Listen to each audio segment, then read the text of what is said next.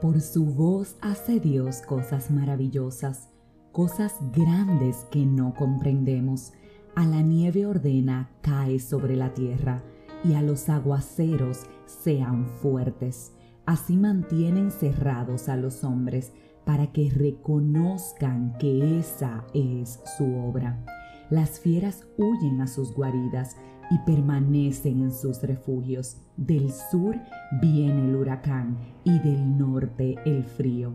Por el soplo de Dios se forma el hielo y se pone sólida la superficie de las aguas.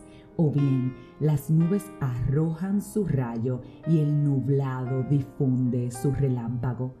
Gira conforme a sus designios Así ejecutan todos sus órdenes sobre la superficie del universo, ya sea para castigo de los pueblos o para misericordia.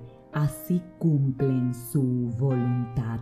Acabo de compartir contigo el contenido de la palabra de Dios en Job 37 del 5 al 13 y sabes, la grandeza de Dios es indescriptible. La grandeza de Dios es incomparable. La grandeza de nuestro Padre es simplemente inmensurable si cobráramos conciencia de que absolutamente todo en el universo sigue sus órdenes, le temiéramos más, si cobráramos conciencia de cómo la tierra, el mar, los cielos le obedecen, nosotros, ¿sabes qué? Nos postráramos más y le alabáramos, nos postráramos más y le glorificáramos, nos postráramos más y fuéramos más agradecidos, porque Él nos viste día a día, Él nos da alimento día a día, Él es quien decide si vamos a despertar soplando aliento dentro de nuestro ser, Él es quien dirige cada uno de nuestros pasos. Y aún así nos quejamos de Dios.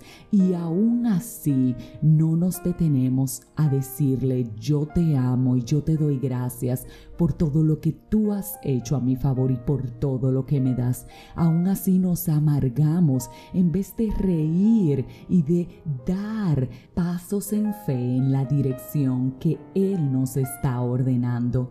Dios es grande y en su palabra la naturaleza reconoce su grandeza. Hasta los árboles se mueven para alabarle. Entonces, ¿cómo a ti a mí nos cuesta alabar a Dios?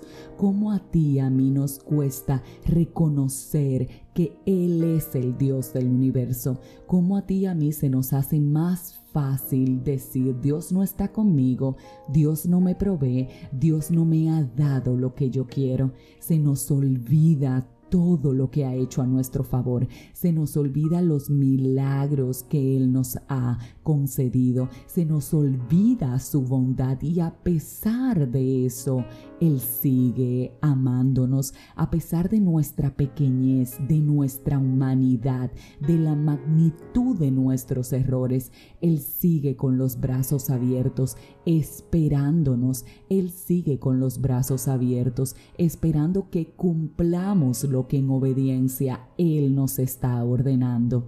Y aún así, reitero, nos quejamos de nuestro Padre. Quizás si cambiáramos nuestra actitud y empezáramos a reconocerle como lo hace la naturaleza, empezáramos a alabarle como los vientos cuando soplan, empezáramos a glorificarle literalmente como los aguaceros, como la tierra, como absolutamente todo lo que se mueve, quizás las cosas en nuestra vida cambiaran. Que hoy, que hoy nos detengamos a decirle, Dios, tú eres maravilloso, tú eres mi Padre, Tú eres mi amado, mi confidente, mi amigo, mi todo. Yo a ti te amo. Eres maravilloso. Gracias por tu grandeza. Gracias por tu misericordia. Gracias por tu lealtad. Gracias por tu fidelidad. Gracias por tu bondad. Gracias por todo lo que haces a mi favor. Mírame con agrado porque hoy vengo a reconocer tu grandeza. Si este mensaje edificó tu vida, suscríbete, compártelo, pero como de costumbre, te espero mañana en un nuevo episodio de este tu podcast, 5 minutos de fe. Y no olvides que para Dios no hay imposibles.